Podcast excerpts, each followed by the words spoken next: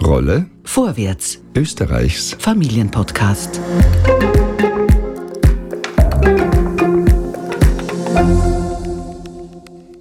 Hallo und herzlich willkommen bei einer neuen Folge unseres Podcasts. Am Mikro begrüßt euch heute Lisa. Ein zentrales Thema von uns als Arbeiterkammer ist bekanntlich die Arbeit. Und ja, auch Sexarbeit ist Arbeit. Das wird oft übersehen oder schlicht nicht anerkannt, weil das Thema nach wie vor tabuisiert ist. Allerdings passiert das auf Kosten der Frauen, die in diesem Bereich arbeiten oder arbeiten müssen und damit in die Unsichtbarkeit gezwungen werden. Denn viele Bereiche der Sexarbeit sind in Österreich nicht reguliert und dort, wo sie reguliert sind, haben Sexarbeiterinnen Pflichten und nur ganz wenige Rechte. Über die Wünsche der Sexarbeiterinnen, welche Absicherung sie bräuchten und wie man verhindern kann, dass Frauen in die Sexarbeit gezwungen werden, darüber spricht meine Kollegin Nadja heute mit Eva van Raten. Eva ist Abteilungsleiterin bei Sophie, einer Beratungsstelle für Sexarbeiterinnen der Volkshilfe Wien. Wir haben dieses Gespräch im März dieses Jahres aufgenommen. Noch ein Hinweis in eigener Sache. Unser Podcast Rolle vorwärts hat uns und euch jetzt zwei Jahre lang begleitet. Wir hatten viele interessante Gäste im Studio und haben das Thema Familie, Beziehungen, Bildung, Geschlechterrollen und Arbeit von vielen Seiten betrachtet und diskutiert. In den kommenden Wochen erwarten euch drei weitere Folgen dieses Podcasts, Interviews und ein Best-of. Und gegen Ende des Jahres beschließen wir dieses schöne Projekt fürs Erste. Bleibt dran, wir hören uns.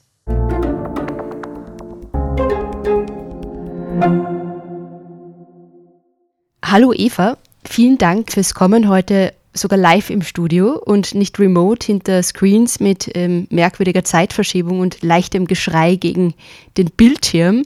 Danke fürs Kommen. Ich würde gern zuerst mal auf den Putin-Krieg schauen, der zwar nicht Anlass für dieses Gespräch ist und auch nicht sein sollte, finde ich, weil das Thema Sexarbeit an sich ein wichtiges ist, über das viel mehr geredet werden müsste. Aber der Putin-Krieg äh, vielleicht als Triggermoment unter Anführungszeichen, weil derzeit flüchtende ukrainische Frauen verstärkt äh, sexualisierte Gewalt ausgesetzt sind oder eben der Gefahr ausgesetzt sind, Opfer zu werden, äh, auch von Menschenhandel, Frauenhandel. Das ist zu verurteilen, das einzugreifen, das hat aber eben nichts mit dem Begriff der Sexarbeit zu tun der, der ja auch immer wieder verkehrte oder falsche Assoziationen weckt oder wecken kann. Und die folgende Frage ist zwar ähm, sehr leicht ähm, googlebar, aber jetzt äh, aus dem Mund einer Expertin beantwortet. Wann, Eva, darf man denn von Sexarbeit sprechen? Wo verlaufen da aus deiner Sicht die Grenzen und hat sich da etwas in den vergangenen Jahren vielleicht in die eine oder andere Richtung ähm, verschoben?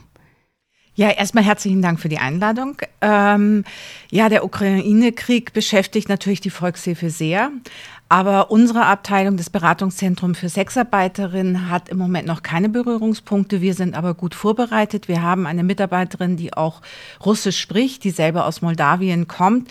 Das heißt, wenn Frauen bei uns andocken, die ähm, den Kontakt zu uns suchen und Unterstützung suchen, sind wir auf die Situation vorbereitet. Aber die Volkshilfe ist natürlich im Moment in erster Linie als NGO gefragt, die Wohnmöglichkeiten und Unterstützung anbietet.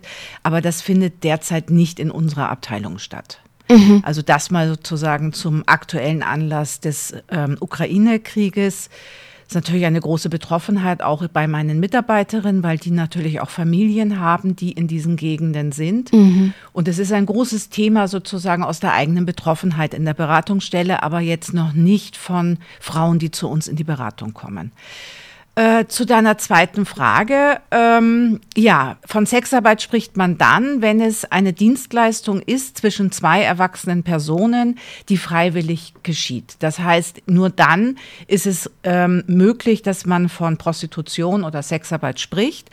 Äh, wenn es um, um Zwang geht, um Ausbeutung geht, sind wir sofort im Strafrecht. Und ich glaube, da ist es dann einfach ganz klar, ähm, dass man dann zum Beispiel nicht von Zwangsprostitution spricht, sondern dass man es dann klar deklariert. Es geht um sexuelle Gewalt, mhm. es geht um Vergewaltigung, es geht um Freiheitsentzug, körperliche oder psychische Gewalt. Ich denke mir, da muss man einfach klare Worte finden, dass dann einfach diese Grenzen auch ähm, deutlicher sind und man einfach nicht in die Gefahr läuft, dann auch die reguläre und freiwillige ähm, Sexarbeit mit abzuwerten.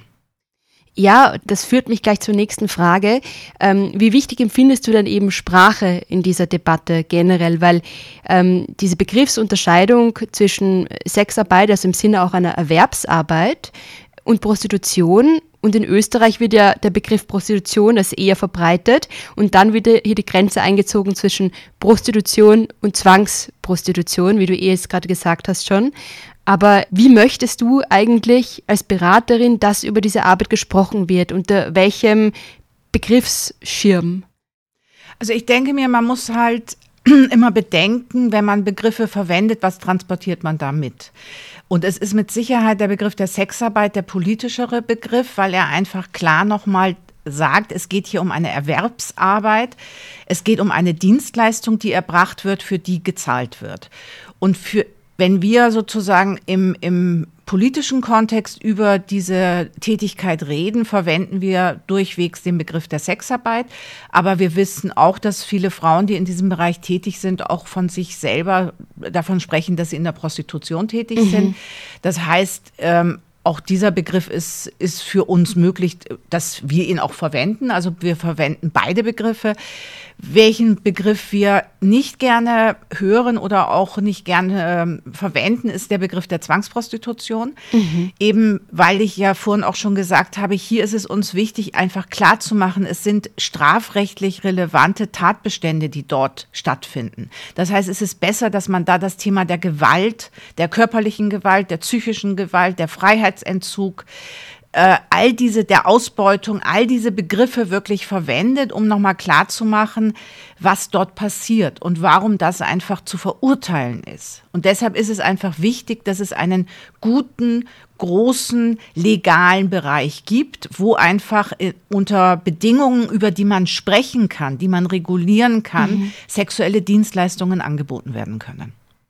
Ich meine, es wird ja auch immer wieder diskutiert, hier vielleicht mehr die Beziehungsstrukturen und die Beweggründe der beteiligten Frauen in den Fokus zu rücken für diese Unterscheidungen, um eben auch klar abgrenzen zu können. Also wenn Frauen handelnde Subjekte sind oder bleiben und eine informierte Entscheidung treffen, allerdings eben sind sie auch oft in sexistische Beziehungen und Verhältnisse verstrickt, aus denen sie eben keinen äh, Ausweg finden. Wie selbstbestimmt können solche Entscheidungen tatsächlich äh, getroffen werden? Also ich denke mir, wenn wir jetzt hier in Österreich ähm, über das Thema Sexarbeit sprechen, was wir ja gerade tun, mhm. muss uns natürlich klar sein, dass wir in einer patriarchalen Gesellschaft leben. Ja? Und jede Frau, die hier in diesem Land lebt, äh, spürt es.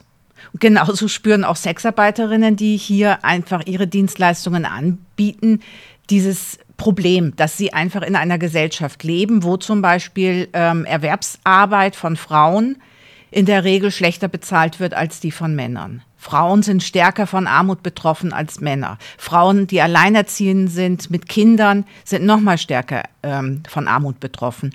Und ich denke mir, die Entscheidung, sexuelle Dienstleistungen anzubieten, ist eine Sch Entscheidung, äh, mein Leben zu finanzieren, beziehungsweise das Leben von mir und meinen Kindern. Und es gibt, glaube ich, wenige Personen in Österreich, die es sich leisten können, keiner Erwerbsarbeit nachzugehen. Also das heißt, dieser Moment der Freiwilligkeit, jetzt exklusiv mit dem Thema der Sexarbeit zu thematisieren, halte ich für verkehrt, mhm. weil das den Fokus einfach ablenkt von, von Existenzsorgen ja, und mhm. einfach von, mhm. von dem Gender Gap auch in der Bezahlung, die wir haben. Ja. Wenn ich das Feld der Sexarbeit verändern möchte, dann müsste ich vielleicht die Lohngruppen der Frauen oder die Bezahlung in gewissen Berufen, wie zum Beispiel, weiß ich, Kinderbetreuung, ähm, Einzelhandel, einfach verbessern, um einfach hier den Frauen in diesen Berufen auch ein existenzsichernde Einkommen zu sichern. Also ich glaube, das ist der Diskurs, den wir dann führen müssten. Absolut, ähm, da komme ich dann später eben nochmal drauf zurück. Vielleicht noch kurz davor zu dieser Tabuisierungsthematik auch. Leider hat eben Sprache, haben Begriffe bis dato nicht wirklich geholfen, diese Tabuisierungsversuche oder Praxen eigentlich zu verhindern, die in den originellsten Ausformungen ja immer wieder gemacht werden oder eben schon latent immer da sind oder waren.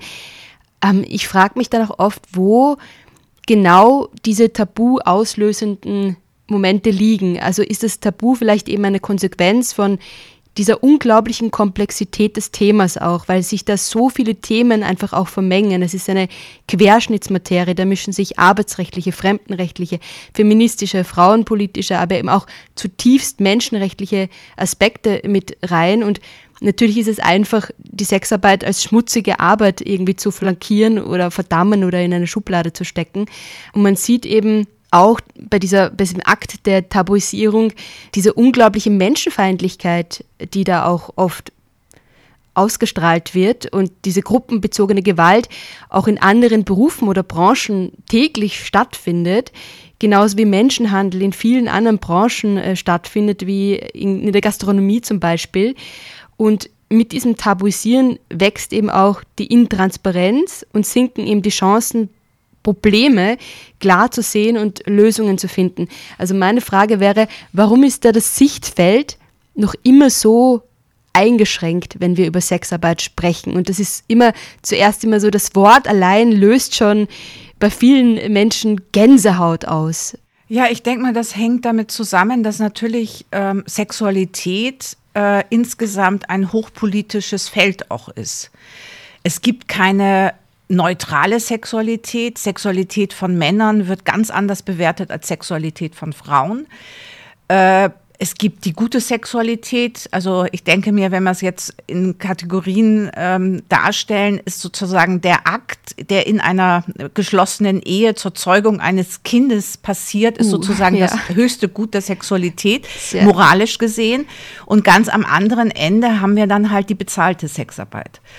Äh, und ich denke mir, das müssen wir uns bewusst machen. Und das andere ist, dass ich ähm, wage, in den Raum zu stellen, dass es nicht möglich ist, in dieser Gesellschaft als Frau, als Mädchen groß zu werden und zu leben, ohne sexistische Bemerkungen, sexistische Übergriffe, äh, unangenehme Situationen erlebt zu haben. Also ich denke mir, wir werden teilweise einfach in dieser Gesellschaft derartig als Objekt auch wahrgenommen insgesamt außerhalb der Sexarbeit, dass dass da so dieser große Wunsch ist, wenn man quasi ähm, die Sexarbeit verbietet oder den Kauf von sexuellen Dienstleistungen verbietet, dass man dann halt mit dem äh, erhobenen Zeigefinger und pädagogischen Konzept die mhm. Männer halt erziehen kann. Ich glaube aber, wir müssen den Diskurs eben, wie vorher schon erwähnt werden, übers Geld führen. Das heißt, es geht um Macht, um Einfluss und um Geld. Mhm. Und ich mhm. denke mir, wenn wir hier die, die Güter gerechter verteilt hätten, würde sich auch die Geschlechterverhältnisse verändern. Also ich glaube, wir müssen an einem anderen Punkt ansetzen. Wir müssen aber es analysieren, warum wir Frauen uns so schwer tun, ähm, einfach mit Prostitution und Sexarbeit dort ähm, ist, also hier nicht auszugrenzen und hier mhm. zu glauben, wenn wir dieses Feld quasi äh, in die Illegalität schieben, dass es dann nicht mehr vorhanden ist und dass die Männer dann auch uns in der Gesellschaft äh, nicht mehr als Objekte wahrnehmen. Ich glaube, dass das so nicht funktioniert. Ich glaube, wir müssen eben den anderen Weg gehen mhm. und uns aber auch klar machen, warum sich Frauen äh, so schwer tun und warum diese Bewertung, sie wirkt auf uns alle. Ja, wir sind dieser Bewertung ausgesetzt. Es ist in unserer Gesellschaft nicht egal, ob ich als vermeintlich anständige Frau bezeichnet werde oder ob ich als Schlampe bezeichnet werde, ja? Mhm. Und Männer, die viele Frauen haben, sind Heroes, ja. Das sind die Typen, die halt wirklich ähm, die Frauen einfach haben können, in Anführungszeichen, bei uns Frauen hat das eine andere Wirkung und eine andere Ausstrahlung. Und ich denke mir, hier müssen wir einfach gut in der Analyse sein und dürfen nicht in Fallen tappen, die so, äh, ja, einfach sehr die unabhängig von Sexarbeit auch existieren. Ja, oder? natürlich. Ja. Also ich mhm. glaube, das kann man nicht trennen. Ja, und das ist so verführerisch zu mhm. sagen, nein, du darfst keine ja. sexuellen Dienstleistungen kaufen. Und ja? es ist auch vielleicht eine, eine Zeitfrage, weil diese diese Bilder, die Sie jetzt auch hier ähm, erwähnt hatten, die waren vorher schon da. Also diese Begriffe und diese Bilder, die man ihm verbindet mit dem Objekt Frau oder allein die Tatsache Objekt Frau, das war ja alles schon vorher da. Und ähm, wird dann sozusagen analog angewandt auf die Sexarbeit? Ich denke oder projiziert. Mir, ja, in Österreich ist natürlich, hat auch die Kirche eine lange Tradition. Und ich Mhm. denke mir, wenn wir dort die, die Frauenbilder uns anschauen, was gibt es für das Frauenbild dort? Es gibt die heilige Maria, die heilige Mutter und es gibt die Hure. Magdalena. Also, wo ich mir denke, und dazwischen gibt es nicht viel. Und ich denke mir, mit diesen Rollenbildern sind wir in dieser Gesellschaft hier konfrontiert und wir müssen damit umgehen. Und es ist kein, kein Zufall, dass wir uns damit schwer tun und dass wir uns auch wehren. Und das Wehren wird uns aber schwer gemacht. Und wenn wir die Stimme erheben, sind wir äh, teilweise dann hysterisch. Ein Mann ist dann halt durchsetzungsstark. Also die, es ist egal, welche Handlung wir setzen, wir werden anders bewertet als ein Mann in dieser Gesellschaft. Und sozusagen die Bewertungshoheit, wie was bewertet wird, liegt in unserer patriarchalen Gesellschaft ganz klar bei den Männern. Und es haben natürlich auch viele Frauen diese Haltung verinnerlicht. Und es sind nicht nur jetzt die Männer, die diese Haltung dann vertreten, sondern es sind auch Frauen. Und ich brauche, damit ich diesen, ähm, diese Fallen oder diese Konstrukte ähm, analysieren kann, brauche ich ein feministisches Bewusstsein und ich brauche eine, ein, ein Wissen über auch Frauenbildung, Frauen äh, in der Geschichte. Also ich denke mir, da fehlt es ganz stark. Welche Rolle spielen da vielleicht auch die Medien oder die, der mediale Blickwinkel? Weil ich habe mir ein bisschen angesehen, wie Medien über das Thema im Laufe der Jahre berichtet hatten. Und es ist erstens immer noch sehr, sehr konservativ umrahmt. Also es bleibt an verschiedenen Stellen einfach stehen. Ähm, und wenn überhaupt darüber gesprochen wird. Und was mir auch auffällt, und ich bin gerade noch unentschlossen, ob das gut oder schlecht ist, in Kulturressorts ähm, wird oft darüber geschrieben, und zwar als Fiktion, also irgendwie eingesäumt in einen fiktionalen Kontext, in Serien, Filmen, als wäre das erstens mal die Rampe schlechthin zur Thematisierung. Und das ist das Fragwürdige, eben auch zur Problematisierung, weil es bleibt dann oft so bei einem Problemaufriss mit aber oft denselben wiederkehrenden, ausschließlichen assoziativen Verknüpfungen wie Drogensucht, Menschen, Frauenhandel, Gewalt, Ausbeutung. Und es bleibt dann halt immer hängen zum Schluss, es ist ein Problem. Wie, wie siehst du das? Naja, Sex und Crime sells, würde ich mal sagen. Und das wird natürlich medial immer wieder gespielt. Und es gibt fast keinen Krimi, den man im Fernsehen sich anschauen kann, wo es nicht doch das Rotlichtmilieu über die Prostitution ein Thema ist. Ähm, was da natürlich dann ähm, aus dem Fokus gerät, ist, äh, dass es viele Orte gibt, die für Frauen sehr gefährlich sind. Und es ist einfach die eigene Wohnung, es ist das eigene Schlafzimmer, es sind die, die familiären ähm, Verbindungen, äh, die in der Regel für Frauen gefährlich sind. Ja? Also ich denke mir, die Femizide sieht man selten in ähm, Krimis, aber man sieht die Prostituierte, die umgebracht wird oder das Milieu, was so gefährlich ist. Und wir sehen auch in unserer Arbeit, wenn wir Gewalt sozusagen in der Beratungsstelle haben, haben wir häufig äh, Beziehungsgewalt. Also es ist nicht der Kunde per se jetzt äh, oder das Milieu per se unbedingt gefährlich, ähm, sondern es sind einfach für Frauen, es ist einfach die, die Bewertung von Frauen in unserer Gesellschaft, dass Frauen und Männer nicht gleichgestellt sind, dass einfach ähm, es immer noch eine Haltung gibt von Männern, dass sie über Frauen verfügen können, dass sie quasi ihr Eigentum sind, ähm, führt dazu, dass diese Welt diese Privaträume für Frauen höchst gefährlich sein können. Und ich glaube, das wird nicht gern in den Medien thematisiert. Das sehen wir auch wenig in Filmen oder in, in, in künstlerischen ähm, Auseinandersetzungen. Also ich denke mir, dann müssten wir uns ja sozusagen fragen, warum ist diese, diese Quote so hoch oder warum erlebt jede Frau, jedes Mädchen in Österreich quasi sexuelle Übergriffe, sexuelle Gewalt, sexistische Witze. Also ich glaube, das ist so präsent in unserer Gesellschaft, wird aber nicht zum Thema gemacht.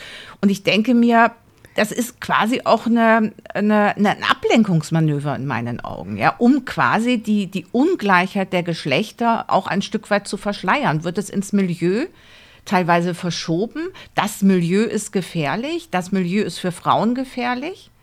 Also ich glaube, unsere Gesellschaft ist für Frauen gefährlich, weil Frauen in unserer Gesellschaft immer noch abgewertet werden. Mhm. Ich meine, ich beobachte schon auch, dass sich was tut, also dass man quasi das immer mehr aufgreift, aber meistens halt dann, wenn es zu spät ist und vielleicht nicht auf den richtigen Plattformen. Also wenn ich jetzt zum Beispiel an Twitter denke oder so, dann wird das schon äh, thematisiert, aber das ist halt vielleicht auch die Zielgruppe eine andere als die, die es eigentlich erreichen sollte. Aber das jetzt nur so als kleine Randnotiz. Und noch etwas, weil du vorher gesagt hast, Kunde, diese Perspektive oder diese Perspektivenwechsel, der stattfindet, wenn quasi aufgezeigt wird, wie viele Frauen schätzungsweise ihre Dienstleistungen anbieten. Das sind übrigens ähm, in Wien so drei bis 7.000 äh, Frauen ungefähr, dass eigentlich selten gesagt wird, statt so und so viele Frauen bieten das an und nicht so und so viele Männer oder tausende Männer nehmen das in Anspruch oder konsumieren oder, oder ist das nebensächlich? Ich weiß es nicht. Das ich hat, denke ist mir, mir ich würde noch einen anderen irgendwie. Punkt ähm, in den Fokus lieber holen und zwar, dass es natürlich auch auf Anbieterseite Männer gibt, die sexuelle Dienstleistungen anbieten und die sind ja mhm. in der öffentlichen Wahrnehmung nun völlig unterm Schirm. Also mhm. wo ich mir denke, es wird ausschließlich ähm, Sexarbeit oder Prostitution thematisiert in der Regel. Die Frau ist Anbieterin und der Mann ist sozusagen ähm, der Kunde. Ja, es gibt aber erstens gibt es auch Frauen, die Kundinnen sind und zweitens gibt es auch Männer, die anbieten. Also ich denke mir, das ist schon auch wichtig, das mitzubedenken. Ja, und vor allem glaube ich auch, dass ähm, das nicht nur als Frauen gelesene Menschen tatsächlich, also auch binäre ähm, Menschen das anbieten. Also es wird ja auch immer davon ausgegangen, dass das Frauen sind, eh, wie du sagst, aber es ist halt nicht so einfach. Es gibt ganz klar auch ein paar problematische Auswüchse äh, in dieser ganzen Geschichte. Da haben wir auch schon am Anfang ein bisschen etwas davon gehört. Aber die Wurzeln, und das hast du auch schon erwähnt, liegen eben oft in ganz anderen politischen Bereichen. Also wenn man sich die Lage in Österreich anschaut, Sexarbeiterinnen haben sehr, sehr viele Pflichten, aber eben kaum ähm, Rechte. Ich sagte schon vorher, Prostitution ist grundsätzlich erlaubt, aber die Ordnungsstrafen, also Ordnungsstrafen treffen meist Frauen, die dann noch mehr arbeiten müssen, um das Geld irgendwie wieder reinzubekommen. Und der Fokus staatlicher Regelungen bezieht sich hauptsächlich auf verwaltungsrechtliche Kontrollmechanismen, die ähm, in keiner Weise eigentlich den Bedürfnissen der Sexarbeiterinnen angemessen sind. Und dann gibt es noch in Österreich unterschiedliche landesgesetzliche Regelungen. Also es wird dann eben noch mal verschärft, die, diese Problematik. Vorgeschriebene Untersuchungen dienen aber korrigiere mich gern, dienen nicht der Stärkung und dem Schutz der Sexarbeiterinnen, sondern eben mehr der Kontrolle. Oder wie siehst du das? Also wir wissen äh, von den Sexarbeiterinnen, dass auch äh, in der Gruppe der Sexarbeiterinnen dort unterschiedliche Positionen und Haltungen dazu existieren. Es gibt Sexarbeiterinnen, die begrüßen die Untersuchung und fühlen sich ähm, dadurch einfach auch ähm, gestärkt und haben einfach einen guten Zugang, ähm, finden das in Ordnung für ihre eigene Gesundheit. Es gibt aber auch Sexarbeiterinnen, die das ablehnen und sagen, dass es für sie eher eine Kontroll- Instrument ist und jetzt nicht etwas ist, durch das sie sozusagen sich in ihrer Gesundheit gestärkt fühlen. Was wir gesagt haben, ist, dass wir ähm, der Meinung sind, dass gewisse ähm, Dinge in diesem Gesetz nicht mehr zeitgemäß sind. Es ist einmal noch in diesem Gesetz drin, dass eine Frau, die auf HIV positiv getestet wird, äh, nicht mehr arbeiten darf oder eine Person, also ein, ein Mann, ähm, das ist, entspricht nicht mehr dem ähm, medizinischen State of the Art, weil wenn ich HIV-positiv bin und Medikamente nehme, ähm, kann ich unter die Viruslast äh, kommen und somit kann ich, bin ich keine Überträgerin oder Überträger mehr. Das denke ich mir, sollten wir berücksichtigen in dieser Gesetzeslage.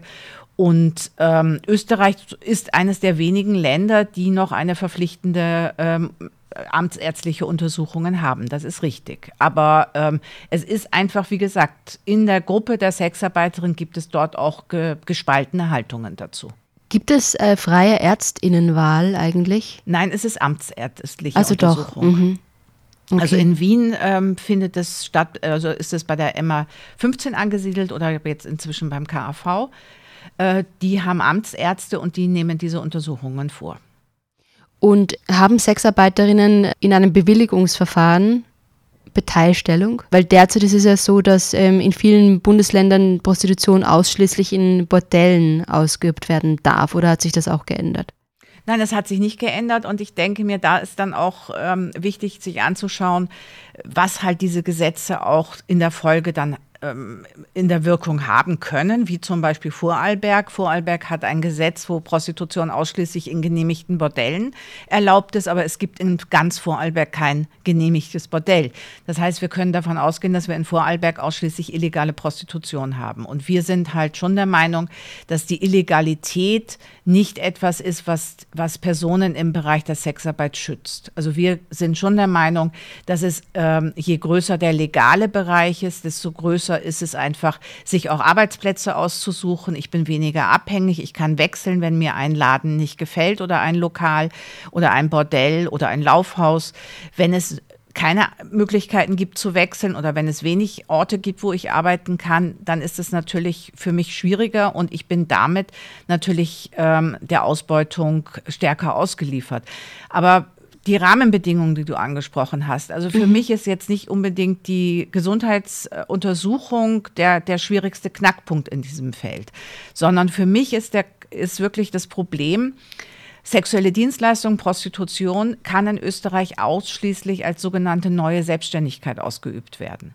Das heißt, es ist ähm, für die Personen, die in dieses Feld gehen, ist das ähm, erfordert es eine hohe Selbstorganisation, ein hohes äh, Management mit Geld umzugehen, weil ich kriege Geld, was mir nicht gehört, was ich dann an die Steuer abführen muss. Ich muss mich selber um meine Krankenversicherung kümmern und in der Regel die wenigsten Frauen sind dann auch äh, pensions- oder arbeitslosenversichert, weil das sehr teuer ist. Das heißt, wir sind eher der Meinung, dass man sich vielleicht doch wirklich gut anschauen kann, ob es nicht Felder gibt im Bereich der Prostitution, wo man eigentlich sagen kann, hier liegt eigentlich ein Arbeits Arbeitnehmerinnen ähnliches Verhältnis vor oder es ist eigentlich ein Arbeitnehmerinnenverhältnis und wo ich dann auch mit Anstellungen arbeite. Weil mhm. wir kennen einfach die Auswirkung dieser neuen Selbstständigkeit ist teilweise, dass die Frauen nicht versichert sind. Das heißt, sie kommen dann durch Krankheit in, in Schulden fallen, weil es einfach dieses hohe Grad an, an Selbstorganisation, am Management erfordert, ähm, was einige eben überfordert. Und ich denke mir, die äh, Personen, die halt mit Selbstständigkeit gut umgehen können, können ja in der Selbstständigkeit tätig sein. Aber die Gruppe von Personen, die sich in der Selbstständigkeit schwer tut und die da eigentlich überfordert sind und dann einfach in, in Schuldenfallen tappen und einfach wirklich existenzielle große, große Probleme haben, dass man hier einfach eine Regelung findet, dass das dann auch in einem Arbeitnehmerinnenverhältnis stattfinden kann. Ja, und als zusätzlicher Stolperstein äh, noch, oder Tatsache eigentlich, 80 Prozent äh, der Sexarbeiterinnen sind Migrantinnen und sie haben es wirklich am schwersten, weil diejenigen, die keine EU-Bürgerinnen sind oder denjenigen droht bei Verstößen gegen das Prostitutionsgesetz die Abschiebung. Wie ist derzeit die rechtliche Position von Migrantinnen? Weil früher war es eben so, dass sie jahrelang mit einem Prostituiertenvisum in Österreich gearbeitet haben und durch das Fremdenrechtspaket 2006 war das dann das letzte, wurde das wieder illegalisiert. Und wie ist die Lage jetzt? Grundsätzlich ist es so, dass die größte Gruppe von äh, Frauen, die äh, wir betreuen, und wir betreuen die Frauen in Wien, Niederösterreich und dem Burgenland, sind Frauen, die aus äh, dem EU-Raum kommen, aus osteuropäischen Ländern in der Regel und die hier ähm, einfach Freizügigkeit ja genießen und hi da, somit hier dann auch arbeiten können. Ähm, Asylwerberinnen ähm, also es gibt dieses Visum, was, äh, was du erwähnt hast, gibt es nicht mehr. Das heißt, es gibt aus, aus Drittstaaten so gut wie keine Möglichkeit für die Tätigkeit in der Sexarbeit nach Österreich zu kommen, um hier da zu arbeiten. Das heißt, wir haben aus Drittstaatsländern ähm, dann Frauen, die hier in der Sexarbeit tätig sind, die als Asylwerberinnen ins Land gekommen sind. Mhm. Ähm, und die können halt, ähm, wie alle äh, in anderen Bereichen auch, nach einer gewissen äh, Frist, ähm, können sie halt auch tätig sein. Ja, als neue Selbstständige. Und Prostitution fällt halt unter eine lange Liste von Tätigkeiten, die ich halt als neue Selbstständige durchführen kann. Was mir jetzt auch ein bisschen so noch durch den Kopf geht, vielleicht ist eben auch Teil des Tabus, dass es ähm, so von Klischees verhangen ist einfach auch, weil du vorher noch erwähnt hast, dass Sexarbeiterinnen einfach auch Familien haben, dass sie Mütter sind, dass ähm, sie PartnerInnen haben, also einfach andere Rollen als ihre Arbeitsrolle und eben dennoch diese Arbeit verrichten wollen.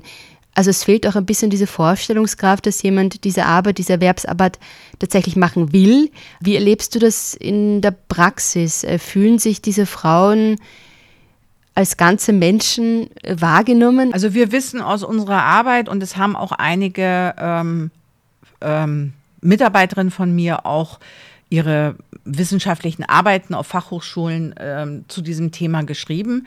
Äh, und wir haben auch äh, eine externe Forschungsarbeit mal in Auftrag gegeben.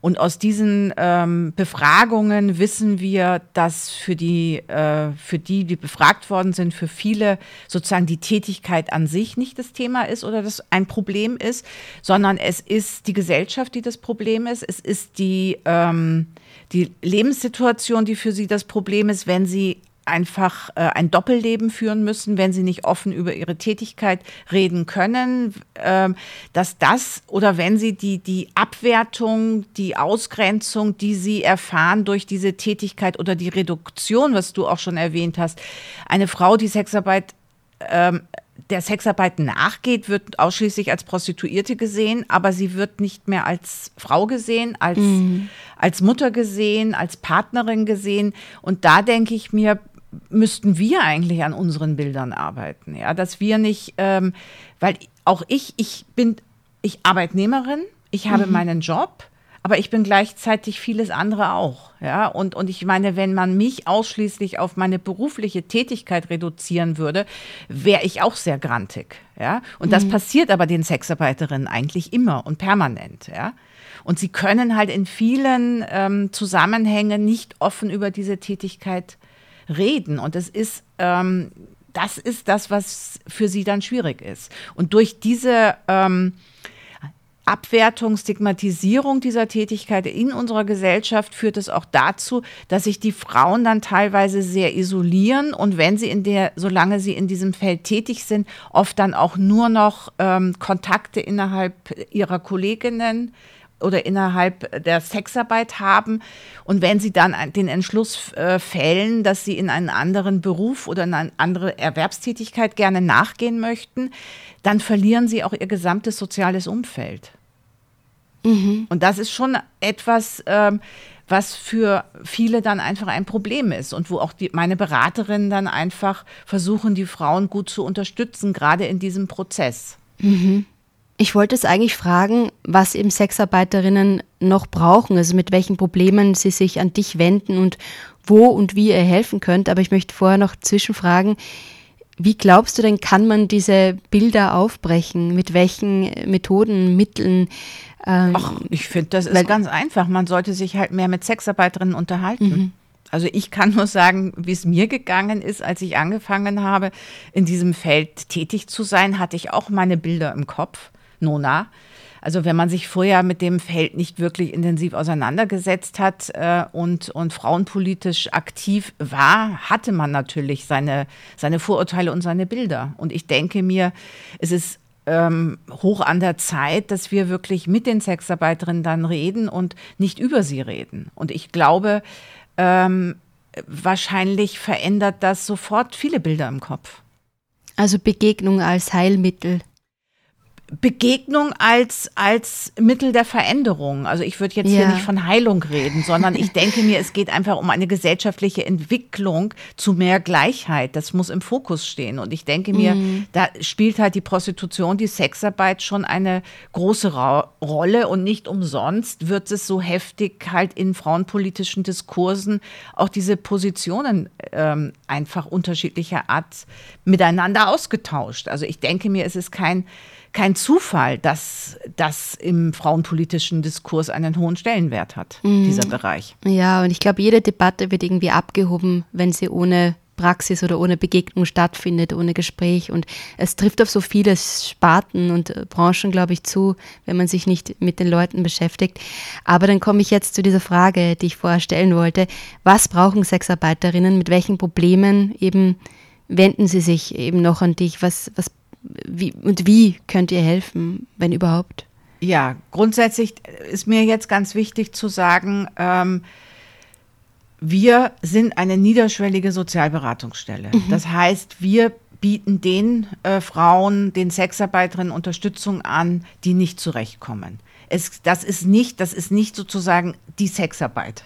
Ja, also ich denke mir, das ist mir ganz wichtig, das zu betonen, weil wenn ich jetzt in die Forschung gehe und zum Beispiel über Österreich und Österreicherinnen und Österreicher forschen möchte und dann nur in die Sozialberatungsstellen der Volkshilfe oder der Caritas gehe und dann sage, das ist die Bevölkerung Österreichs, habe ich ein verzerrtes Bild.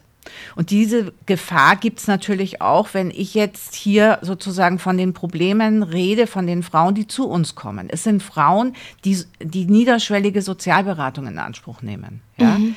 Das heißt, ähm, das ist mir ganz wichtig. Die Frauen, die gut zurechtkommen, die gut verdienen, ähm, die ihre Einkommensteuererklärung super easy hinkriegen, die, ähm, die brauchen uns nicht. Ja, aber das ist auch Sexarbeit und die brauchen vielleicht auch ähm, Dinge, äh, von denen ich jetzt hier so dann nicht reden kann. Ja? Mhm. Also diese, ich glaube, das ist einfach wichtig, äh, sich das klar zu machen, welches Angebot wir haben und welche Gruppe wir damit erreichen. Dass man damit die andere Gruppe nicht in die Unsichtbarkeit ähm, bekommt Shit. und dass man sie mhm. mitdenkt. Ja, denkt. ja, also ich denke mir, ähm, viele Frauen kommen zu uns, wenn sie anfangen in dem Bereich zu arbeiten und sich dann erstmal erste Informationen auch zu holen.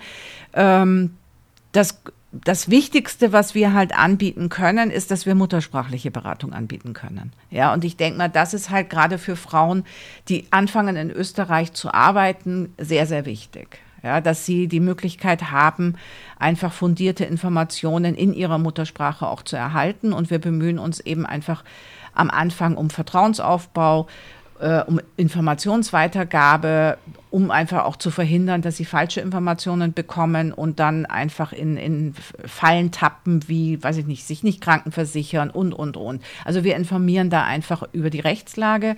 Dann kommen halt viele Frauen zu uns, wenn sie ähm, einfach monetäre Probleme haben. Materielle Existenzsicherung ist ein großes Thema bei uns. Äh, Corona hat natürlich dazu beigetragen, äh, dass viele Frauen wirklich riesige äh, finanzielle Probleme bekommen haben, weil sie einfach kein Einkommen mehr ähm, lukrieren konnten oder dann auch teilweise in die Illegalität gegangen sind, was auch ähm, einfach problematische Folgen haben kann. Und ähm, dann sind es die ganz normalen ähm, Themen der, der Sozialberatung, die wir auch haben. Ja, es geht um Wohnungslosigkeit, es geht um Familienbeihilfe, es geht um Kindergartenplätze, es geht um Schulplätze, es geht äh, um Armut, es geht um Gewalt, Beziehungsgewalt in der Regel mhm. ist das Thema. Ähm, es geht um, um ähm, Fremdenrecht, es geht, ähm, ja, es geht um Erkrankungen, psychische Erkrankungen, es geht teilweise um Suchtproblematiken. Also ich denke, wir haben einfach die Bandbreite äh, der, der Themen der sozialen Arbeit bei uns einfach, ist bei uns vorhanden.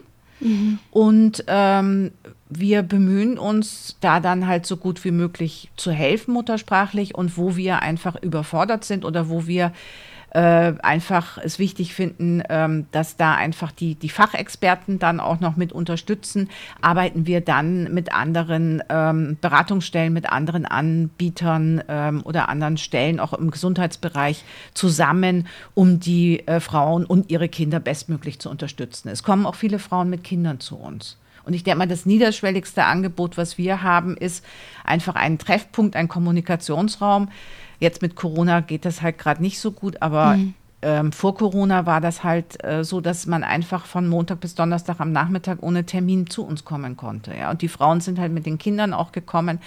Und es gibt eine Frau, die kommt wirklich seit 18 Jahren zu uns. Ja? Und wir sind einfach für sie ein ganz wichtiger sozialer mhm. äh, Punkt, wo sie einfach über ihre ehemalige Tätigkeit in der Prostitution reden kann, weil sie ist schon lange nicht mehr tätig. Sie ist inzwischen in, in Pension und arbeitet nicht mehr. Aber sie hätte auch ähm, diese, diese, diese Schritte ähm, vorher sozusagen, sie jetzt den Wohnplatz, den sie hat, sie wohnt in einem betreuten Wohnen jetzt, all diese Schritte hätte sie alleine nicht geschafft. Ja? Und ich denke mir, ähm, das ist etwas, äh, wo wir einfach dann unterstützen und wo wir dann auch für einige einfach ein ganz wichtiger Drehpunkt in ihrem sozialen Leben sind, weil sie hier bei uns in unseren Räumlichkeiten einfach offen über ihre Thematik, also über ihre Arbeit, die sie halt im, in der Prostitution gemacht haben, reden können, ja. Und, und es geschützt ist viel, auch. Geschützt, das ist einfach ganz wichtig. Also wir sind einfach ein geschützter Raum, wo die Frauen wissen, ihre Tätigkeit wird akzeptiert ähm, und sie können drüber reden. Und da sehe ich auch nochmal eine ganz wichtige Funktion, dass, die wir haben, dass wir Frauen, wenn wir sie weiterschicken, einfach auch sie ein Stück weit dabei begleiten und gucken, ob das jetzt eine Stelle ist, die dann auch mit einer Sexarbeiterin ähm, gut umgehen kann oder ob das eine Stelle ist, die eigentlich ähm, Vorbehalte gegen die Sexarbeit hat und damit einfach mit diesem Thema dann nicht gut umgehen kann. Weil es macht wenig Sinn, eine Frau irgendwo hinzuschicken und wenn dann alle ihre Probleme reduziert werden auf mhm. die Tätigkeit in der Prostitution. Ja, klar. Ähm, du hast es jetzt nochmal erwähnt, eben diese Problematiken, mit denen ihr eben auch konfrontiert seid im Zuge eurer Arbeit die Wohnungslosigkeit, ähm, Drogenproblematiken. Und es werden immer wieder Lösungsansätze formuliert und Forderungen postuliert, wobei die meines Erachtens nach meistens in Verbotsreaktionen dann ausarten, wie zum Beispiel eben das Sexkaufverbot, das aber übrigens auch nach AK-Meinung ein indirektes Prostitutionsverbot ist, sie aber eben nicht verhindert und gar diejenigen nicht schützt, für die es eigentlich gemacht wäre der Markt rutscht dann noch mehr ins Illegale ab. Das haben wir jetzt eben besonders in der Pandemie sehen können oder müssen leider. Ähm, und dann werde ich oft den Eindruck nicht los, dass bei all den Lösungsversuchen, dass diese Felder einfach so eng siamesisch miteinander verwoben sind, äh, wie auch eben Sexarbeiterinnen mit Freiern oder Sexkäufern, dass es eben schwierig ist, den einen zu bestrafen, ohne Schaden für Frauen zu verursachen, also die zu bestrafen, denen man eigentlich helfen will oder die man unterstützen möchte ähm, und die man auch unterstützen muss. Also die aktuellen Maßnahmen führen sich eigentlich permanent ad absurdum. Gibt es denn aus deiner Sicht wirklich eine überzeugende oder überzeugende Lösungen für eben diese Problemfelder? Ähm, ja, nachdem du dieses Stopp-Sexkauf-Thema sozusagen eingebracht hast, ähm, möchte ich darauf hinweisen, das habe ich auch mitgebracht. Es gibt ein ganz neues Expertinnen äh, aus dem Expertinnengremium AG Prostitution auf Bundesebene. Das ist ein Gremium, wo insgesamt ungefähr um die 30 ähm, Expertinnen aus allen Bundesländern drinnen sitzen, von der Exekutive über Beamte äh, in der, im Bereich der Logistik beziehungsweise Gesundheitsbereich, NGOs.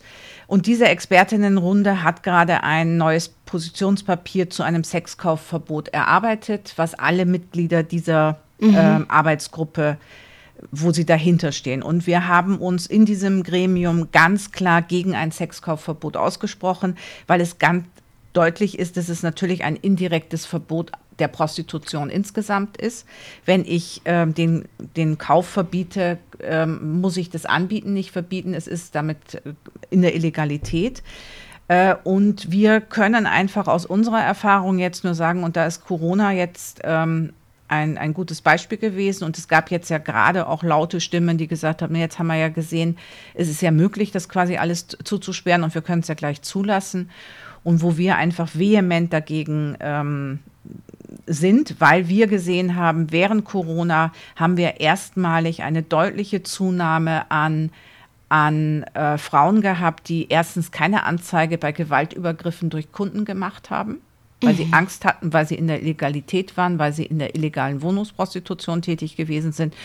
Und wir haben ähm, mehr Frauen, die uns berichtet haben, dass die Kunden ähm, ähm, einfach unangenehmer geworden sind, weil sie gewusst haben, sie sind in der Illegalität und sie können sich nicht gut wehren. Ja?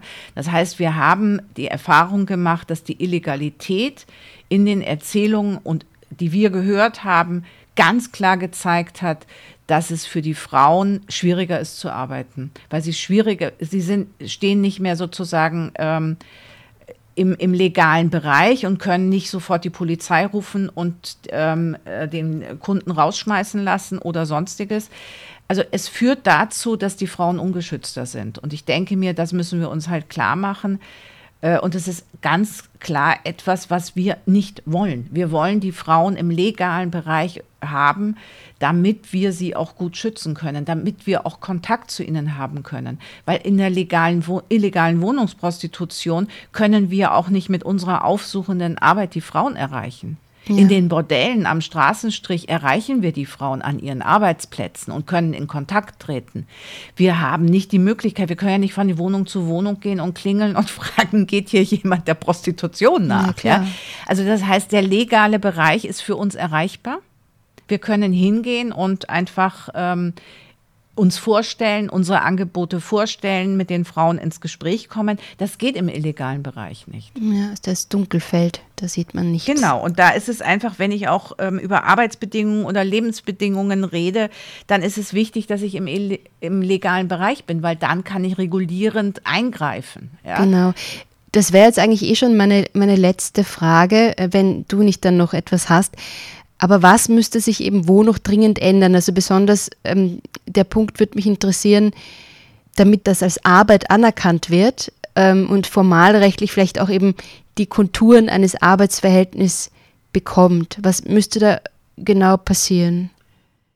Ähm, ja, ich habe ja schon darauf hingewiesen, dass ich der Meinung bin äh, oder wir der Meinung sind, dass ähm, man ernsthaft drüber reden sollte, ob es Bereiche gibt im Bereich der Prostitution, wo wir es eigentlich mit Angestelltenverhältnissen zu tun haben, ja. Und dass man da dann auch die Konsequenzen zieht. Im Moment haben wir unterschiedliche ähm, juristische Auslegungen von unterschiedlichen Ministerien zu dieser Thematik. Und da würden wir uns schon wünschen, dass es halt eine einheitliche Haltung dazu gibt. Und ich glaube, es würde langfristig für die Frauen das Leben in der Prostitution, in der Sexarbeit verbessern, wenn es einfach ähm, auch die Möglichkeit gäbe, als Angestellte tätig zu sein. Nur ein Beispiel. Wenn eine Frau sich entscheidet, ähm, einer anderen Erwerbstätigkeit nachzugehen, hat sie jetzt als neue Selbstständige niemals einen monetären Anspruch auf Leistungen des AMS. Das heißt, wenn wir eine Frau haben in der Beratung, dann ist es in der Regel so, dass wir sagen, ja, es ist wichtig, dass du halt noch in der Prostitution weiter tätig bleibst, weil du musst ja dein Geld mal verdienen, damit du leben kannst. Und parallel kann man quasi ähm, den Berufswechsel vorbereiten, ja, und dann halt gucken, wenn sie einen anderen Job dann hat, kann sie aufhören, in dem Bereich zu arbeiten, ja. Aber wenn sie gleich die grüne Karte zurücklegt, verliert sie ja auch ihren äh, Versicherungsschutz. Sie ist nicht mehr krankenversichert. Also das ist einfach sehr komplex. Und äh, da braucht es, ähm, da wäre es schon sehr viel einfacher, wenn ich aufhöre, in dem Bereich zu arbeiten und dann mich arbeitslos melden kann, um dann einfach ähm, mich vielleicht umschulen zu lassen oder auch einen Deutschkurs zu machen, um dann in einem anderen Feld in Österreich tätig zu werden. Ja? Also das sehen wir schon, dass das ein großes Problem ist. Ja, also die rechtliche Anerkennung auch. Ähm die quasi dann viele Probleme auch reduzieren würde, vielleicht sogar ganz äh, zum Verschwinden bringen würde. Also ich glaube, wenn es uns gelingt, ähm, sachlich über das Themenfeld gut zu reden, glaube ich, ähm, wäre viel möglich. Aber im Moment ist es halt oft so, dass es wenig möglich ist, sachlich, fachlich einfach über dieses Feld zu reden. Es ist sofort sehr moralisch, sehr Werte, werteorientiert läuft der Diskurs und nicht auf einer Sachebene. Weil ich denke mir, wenn ich zum Beispiel das eingeschränkte Weisungsrecht nehme, was, ähm, was notwendig ist in diesem Bereich, das ist nichts Außergewöhnliches. Ich habe das in, in allen Arbeitnehmerinnenverhältnissen in der Regel, weil ich habe eine Arbeitsplatzbeschreibung. Und es kann in der, der Arbeitgeber nicht am nächsten Tag zu mir gehen und sagen, ähm, ja, jetzt mach mal eine ganz andere Tätigkeit. Ja? Mein Beispiel ist immer, wenn ich eine Ausbildung habe als äh, klassische äh, Masseurin, und äh, mein Arbeitgeber am nächsten Tag von mir erwartet, dass ich eine Hot Stone Massage mache, das wird nicht passieren. Das ist nicht üblich. Mhm. Und wer, solange halt in diesem Feld die Qualifikation oder die, die Ausbildung halt äh, ist, spielt dort kein, kein, ist kein Thema. Aber ich kann es natürlich über, über ähm, Arbeitsplatzbeschreibungen und Angebote der, der Leistungen, die ich anbieten möchte, klarstellen. Ja? Und dann ähm, habe ich das eingeschränkte Weisungsrecht. Weil du jetzt auch vorher gesagt hast, so diese sachliche, diese sachliche oder diese Ernsthaftigkeit bei der Debatte, die du offenbar vermisst, ähm, sehe ich ähnlich und es kommt mir dann leicht infantilisiert oft vor, so als würde irgendwie der Biolehrer jetzt in die Klasse kommen und ähm, die Seite 50 aufschlagen, wo ein Mann und eine Frau nackt abgebildet sind und dann reden wir über Geschlechtsverkehr und dann wird gekichert mal so, kommt es mir ein bisschen vor. Also ja, also das ist, habe ich auch immer wieder erlebt in Diskursen und deshalb ist es ja uns einfach auch wichtig. Wir haben uns dann ja auch überlegt, okay, wie können wir einfach vielleicht noch mehr tun, um dieses Thema ein Stück weit aus der Schmuddelecke rauszuholen. Und wir haben uns dann vor vielen Jahren, inzwischen ist es schon her, das war 2016, haben wir angefangen, uns intensiv insgesamt mit dem Thema sexuelle Gesundheit zu befassen. Hm. Und es gibt einfach zum Beispiel Richtlinien von der WHO, die ganz klar sagt, Sexualität ist ein ganz wichtiger Bereich von Gesundheit insgesamt. Und wir haben dann auch als ähm, ein Ergebnis dieser, dieser Auseinandersetzung haben wir neue Angebote kreiert und wir bieten jetzt einen Lehrgang an für Sexarbeiterinnen und für auch teilweise für Quereinsteigerinnen und Quereinsteiger zum, zur Ausbildung äh, Sexualbegleitung, Sexualassistenz. Das heißt, sie werden hochgeschult von Expertinnen, um für die Zielgruppe der alten Menschen und Menschen mit Behinderung, und zwar Männer und Frauen, äh, ganz klar. Und wir haben in dem Feld auch mehr Frauen, die nachfragen, als sozusagen wir sehen in dem anderen Feld der Prostitution.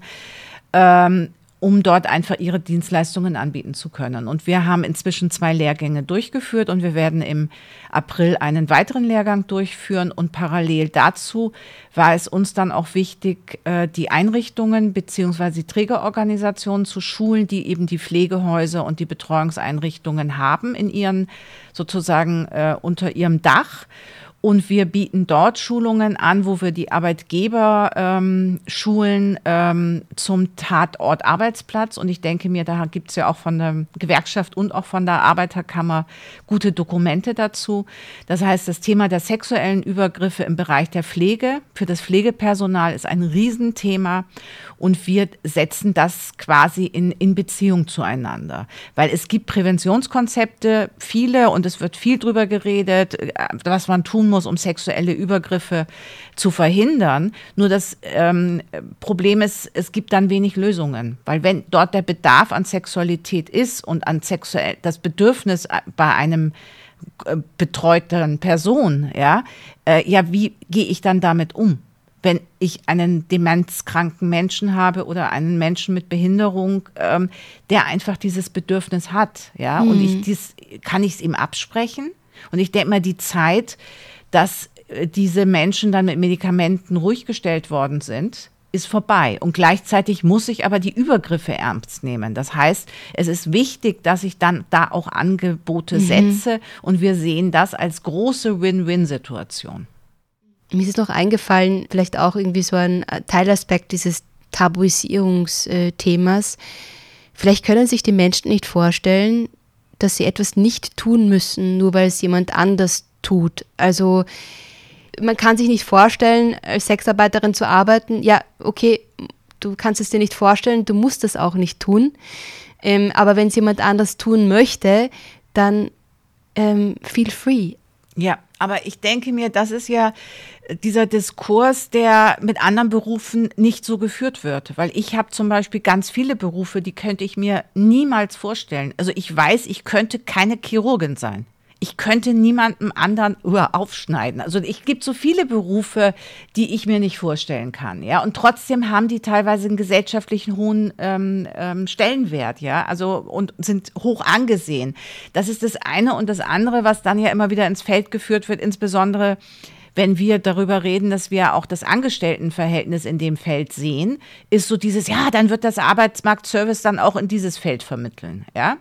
Also es gibt den Berufsschutz dann nicht. Aber ich meine, den Berufsschutz ähm, gibt es schon relativ stark in Österreich noch.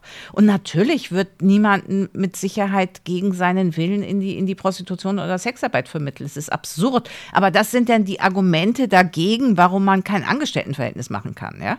Also da muss man schon aufpassen, wo man sagt, okay, das kann man ja vereinbaren. Ich denke mir, es gibt so viele Regelungen, so viele Gesetze dass man da dann einfach klar sagen kann, ähm, auch in anderen Branchen wird mit Sicherheit, wenn jemand sagt, das kann ich mir überhaupt nicht vorstellen, ähm, ist das, glaube ich, nicht wirklich ein Thema. Ja, also ich werde in der Regel in, in die Felder vermittelt, äh, in denen ich auch meine Erfahrungen habe oder meine Ausbildung habe. Ja, absolut. Also das müsste wirklich professionalisiert werden, der ganze Bereich.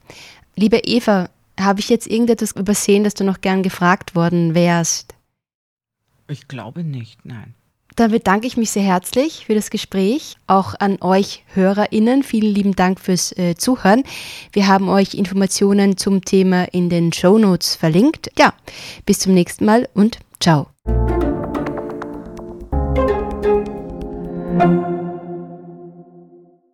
Das war Rolle vorwärts. In unserer kommenden Episode erwartet euch ein Gespräch mit Ilkim Erdost, AK-Bereichsleiterin für Bildung. Ich werde mit ihr darüber sprechen, woran unser Bildungssystem krankt, was es für ein gutes und freudvolles Lernen bräuchte und wie eine gemeinsame Schule der Zukunft ausschauen kann. Infos zum eben gehörten Gespräch zwischen Nadja und Eva van Raden könnt ihr in unseren Shownotes zu dieser Sendung nachlesen. Bis zum nächsten Mal und ciao. Rolle Vorwärts Österreichs Familienpodcast.